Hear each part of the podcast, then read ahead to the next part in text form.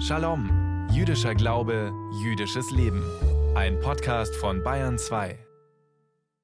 Freitagnachmittag, kurz nach drei. Jetzt gibt's hier bei uns auf Bayern 2 wieder ein bisschen jüdisches Leben auf die Ohren. Ich drehe mich um zu unserem Kalender und stelle fest, heute haben wir den 28. Jahr des Jahres 5783.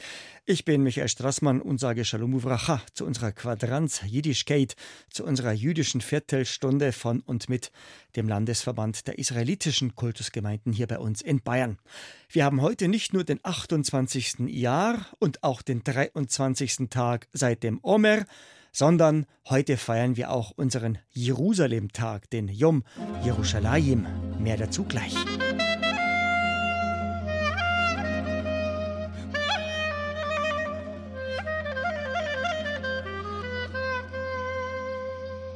In und um Regensburg gibt es jüdisches Leben seit über 1000 Jahren. Aus dem Jahr 981 stammt die erste schriftliche Erwähnung. Jahrhundertelang war die jüdische Gemeinde in Regensburg eines der wichtigsten Zentren jüdischer Gelehrsamkeit überhaupt. Doch dann kommt das Schicksalsjahr 1519. Da werden alle Juden aus Regensburg vertrieben, das jüdische Viertel wird zerstört und dort der Neupfarrplatz angelegt und der große jüdische Friedhof auf der Emmeramer Breiten mit seinen über 4000 Grabsteinen wird dem Erdboden gleichgemacht. Erst vor etwa 200 Jahren siedeln sich wieder Juden in Regensburg an. Dafür steht der eindrucksvolle jüdische Friedhof im Westen der Stadt an der Schillerstraße. Dieser jüdische Friedhof wurde im letzten Jahr 200 Jahre alt. Waltraud Bierwirth hat seine Geschichte erforscht und ein spannendes Buch geschrieben mit dem Titel Die Steine zum Sprechen bringen. Unser Shalom-Reporter Thomas Muggenthaler hat den Friedhof besucht, zusammen mit der Autorin Waltraud Bierwirth und mit der Chefin unserer Gemeinde in Regensburg, Ilse Danziger. In Regensburg beerdigt die jüdische Gemeinde ihre Toten heute auf dem neuen städtischen Friedhof am Dreifaltigkeitsberg im Norden der Stadt. Daneben gibt es den alten jüdischen Friedhof am Rand der Altstadt an der Schillerstraße. Die 900 Grabsteine dort erzählen von 200 Jahren jüdischer Geschichte, betont Ilse Danziger, die Vorsitzende der jüdischen Gemeinde. Es ist ein äh, wunderschönes Erinnerungsstück an die ganze Geschichte, an die Geschichte der jüdischen Gemeinde. Von da an, als die Juden sich wieder in Regensburg niederlassen durften, war ja 1813 das Judenedikt und dann langsam hat es angefangen, dass sich vereinzelte Familien wieder hier niederlassen durften und es ist einfach eine wunderschöne Erinnerung und er hat einen ganz besonderen Flair, finde ich, der Friedhof. Der alte jüdische Friedhof an der Schillerstraße grenzt an den Regensburger Stadtpark. Ungewöhnlich, dass hier die ältesten Grabsteine nach Norden ausgerichtet sind und nicht wie sonst üblich nach Osten. Der Grund? Gleich nebenan war damals ein Schießplatz und dort wurde scharf geschossen. Vor 200 Jahren kaufen 17 jüdische Familien das damals außerhalb der Stadtmauern gelegene Gelände und lassen hier einen Friedhof anlegen. Waltraud Bierwirt hat die Geschichte der Gräber erforscht wie das von Esther Grünhut. Das hier ist der Grabstein der Hebamme Esther Grünhut. Er beginnt oben in der Rundung und erzählt in hebräischer Inschrift von einer Frau, die sich also um ihre Mitbewohnerinnen kümmerte. Sie wird hier gepriesen und wird mit den biblischen Figuren verglichen und es wird eine lange Geschichte erzählt, die im Hebräischen die Eulogie ist, eine Lobpreisung für ihre guten Taten und für ihre Werke. Sie hatte sechs Kinder, ist sehr früh gestorben und ihr Mann Isidor Grünhut hatte noch einmal geheiratet und Isidor, ihr Mann, ist auch hier im neueren Teil, im zweiten Teil des Friedhofs begraben. Am meisten beeindrucken ohne Frage die ältesten Gräber gleich beim Eingang des Friedhofs mit ihren religiösen Symbolen und hebräischen Inschriften. Es wirkt verwunschen, wie aus der Zeit gefallen. Dabei ist es eine Vergangenheit, die noch gar nicht so lange vorbei ist. Der erste Tote, der hier begraben ist, ist der achtjährige Leopold, der Sohn des Seligmann Rosenthal, aber sein Grab ist bis heute nicht gefunden worden.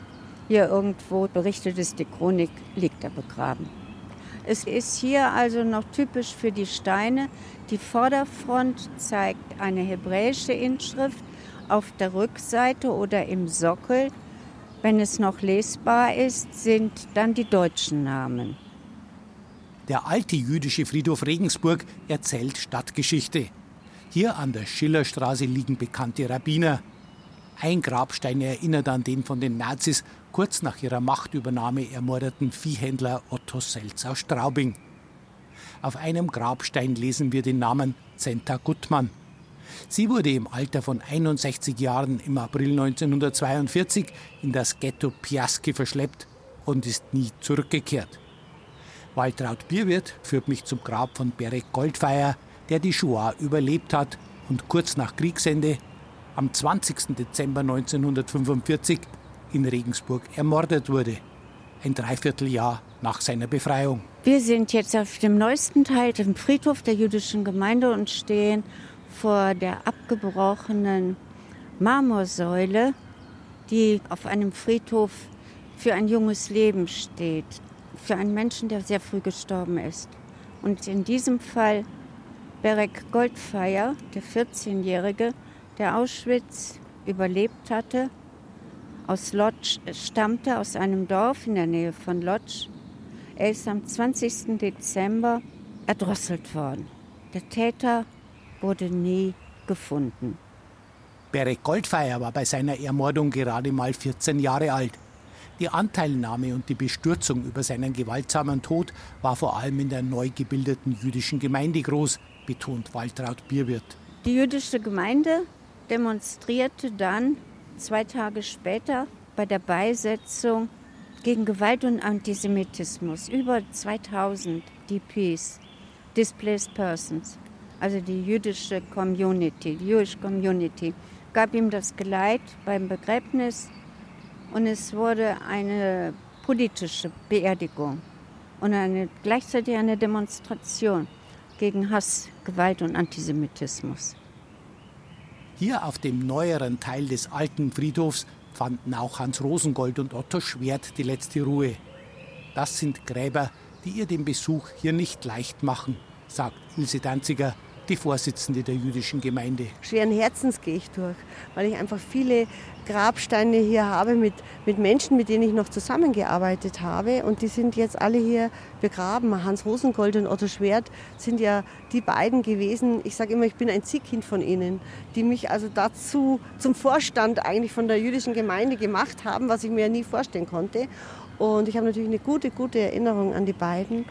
Und ja, wenn ich jetzt hier durch den in Anführungszeichen neueren Teil des Friedhofs gehe, dann habe ich so viele Steine, die ich auf Grabsteine legen muss und das ist schon ein bisschen traurig. Ein wichtiger Bestandteil eines jeden jüdischen Friedhofs ist das sogenannte Tahara-Haus. Dort findet die rituelle Totenwaschung statt. Das Tahara-Haus an der Schillerstraße steht seit vielen Jahren leer. Zuletzt war sogar das Dach eingestürzt. Derzeit wird das Gebäude denkmalgerecht saniert, erklärt Ilse Danziger. Genau, es soll auf jeden Fall für Ausstellungen genutzt werden. Und es gibt ja noch diesen Raum, diesen Zahara-Raum, wo man eben die Tahara, die Waschung der Toten, vorgenommen hat. Und der soll so bleiben. Da gibt es einen Waschtisch, der auch unter Denkmalschutz steht. Und da in diesem Raum möchten wir die Tahara erklären. Da ist also schon einiges jetzt momentan in Arbeit und wenn das einfach mal Form angenommen hat und vor allen Dingen das Sahara-Haus innen auch soweit fertig ist, dann wollen wir das als Ausstellungshalle hernehmen.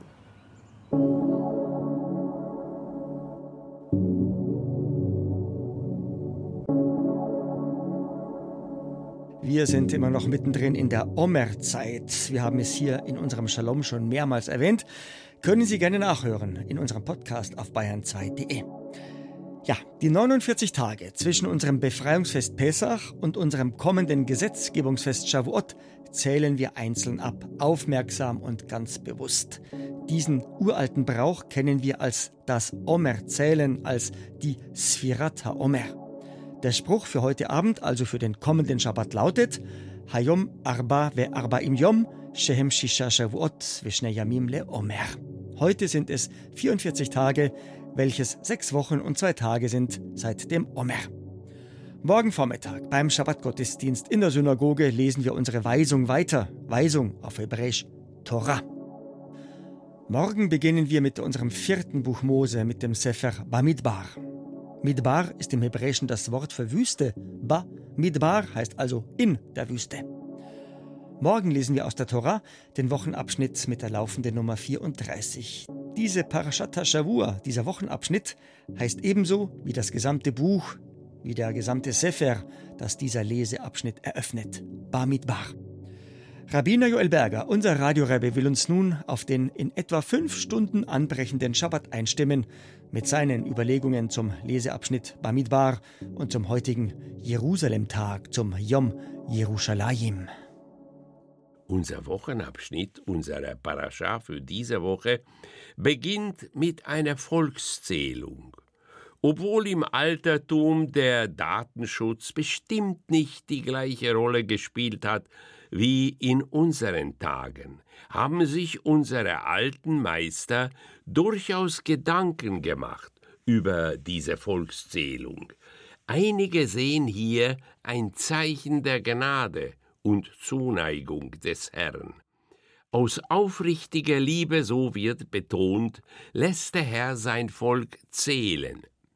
Unsere Gelehrten weisen immer wieder darauf hin, dass es kein Zufall ist, wenn wir diesen Wochenabschnitt vor Shavuot lesen, also vor unserem Fest der Offenbarung am Berge Sinai.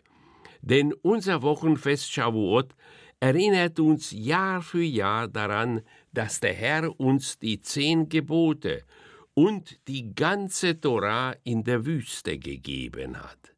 In der Wüste, im materiellen und geistigen Nichts. Will uns der Allmächtige mit der Übergabe der zehn Gebote und der Torah ausgerechnet in der Wüste, also im Niemandsland, sagen, dass wir Juden hier kein exklusives Eigentumsrecht haben. Man könnte es durchaus so verstehen. Der Stamm Levi, die Leviten, wird gesondert gezählt, denn der Stamm Levi ist bestimmt für den Dienst des allmächtigen Gottes, auch später, nach dem Einzug ins Land der Verheißung, soll der Stamm Levi kein Land und Grund, keine Besitztümer und keine Vermögenswerte erwerben. Denn die Leviten werden mit dem Dienst im Tempel zu Jerusalem betraut. Geht am kommenden Donnerstag die Sonne unter, beginnt unser Wochenfest Shavuot, auch bekannt als Gesetzgebungsfest oder Offenbarungsfest. Ob Jude oder nicht, die ganze Welt weiß, dass das Volk Israel dazu auserwählt wurde, die Torah zu empfangen und sie zu verkünden. Die Bedeutung des ständigen Studiums der Torah wird uns gerade an Shavuot vor Augen geführt. Nirgendwo ist unser jüdisches Selbstverständnis, unsere jüdische Ethik und unser jüdisches Erbe klarer festgelegt als in der Torah. An sie können wir uns überall und zu jeder Zeit wenden. Unsere nachbiblische Lehre, der Talmud, lehrt uns, dass die Herrlichkeit der Torah Männer und Frauen dazu bringen wird, zu ihrem Judentum zurückzukehren. Die Übergabe der Torah an unsere Vorfahren hat uns Juden weder Macht noch Reichtum eingebracht, geschweige denn ein geschütztes oder geachtetes oder gar bequemeres Leben gesichert. Während unseres langen Exils und der Zerstreuung in alle Welt haben Juden keinerlei Vorteile genossen, ganz im Gegenteil. Die Entstehung des neuzeitlichen jüdischen Staates vor nunmehr 75 Jahren hat den drei Eckpfeilern unseres Judentums für die Zukunft Sicherheit und Stütze gegeben. Diese drei Eckpfeiler sind Gott, wir als sein Volk und Israel als sein Land. Die jüngste Geschichte beschert uns am heutigen Freitag ein freudiges Fest. Denn heute, am 28. Jahr, feiern wir den Jerusalemtag, unseren Yom Jerusalem. Denn vor 56 Jahren wurde die Stadt Jerusalem wiedervereinigt. Vergessen wir nicht. Bis zum Sechstagekrieg im Juni 1967 ist die Altstadt von Jerusalem mit ihren heiligen Städten sowie der Ostteil der Stadt von Jordanien besetzt. Nur die westlichen Vororte von Jerusalem gehörten zu Israel. Jerusalem ist unser geistiges, kulturelles, religiöses und nationales Zentrum. Trotzdem waren wir Juden jahrhundertelang aus der Stadt vertrieben. Erst nach dem Sechstagekrieg im Juni 1967 kann sich jeder Mann und jede Frau, gleich welche Religion oder Herkunft, in ganz Jerusalem frei bewegen. Vor 56 Jahren wurde es uns Juden möglich, wieder an der sogenannten Klagemauer zu beten. So möge es bleiben. Mögen Frieden und Sicherheit in die alten Mauern von Jerusalem zurückgekehrt sein, für immer und für alle. Unser Schabespfiff sagt es Freitag für Freitag hier auf Bayern 2. Jetzt kommen die Lichtzündzeiten, unsere Zmanim damit wir unsere beiden Schabbatkerzen heute Abend ja nicht zu spät anzünden. Also zur feierlichen Begrüßung unseres Ruhetages heute bei Sonnenuntergang müssen wir unsere beiden Schabbatleuchter angezündet haben. In Salzburg bis um 20.25 Uhr, in Straubing bis um 20.31 Uhr und in München sowie in Pilsen bis um 20.32 Uhr. Heiter geht's weiter. Regensburg 20.34 Uhr, Augsburg, Amberg sowie Weiden 20.36 Uhr, Bayreuth 20.39 Uhr, Nürnberg, Fürth, Erlangen, Hof sowie Ulm 20.40 Uhr, Bamberg 20.42 Uhr, Würzburg 20.46 Uhr und in Frankfurt am Main müssen wir unsere beiden Schabbatkerzen angezündet haben bis um 20.52 Uhr. Voilà, sehr, sehr. In der Nacht von morgen Samstag auf übermorgen Sonntag haben wir einen Monatsersten, einen Rosh Chodesh. Wenn der Sonntag kommt, endet der Iyar und es beginnt der Sivan. Wir hören uns dann also wieder am kommenden Freitag am 6. Sivan. Der Landesverband der israelitischen Kultusgemeinden in Bayern wünscht Ihnen bis zum 6. Sivan am kommenden Freitag einen Shavua Tov, eine gute Woche. Und ich, der Straßmann Michi, wünscht Eid Shabbos, Shabbat Shalom, Omer Borach, Shasha.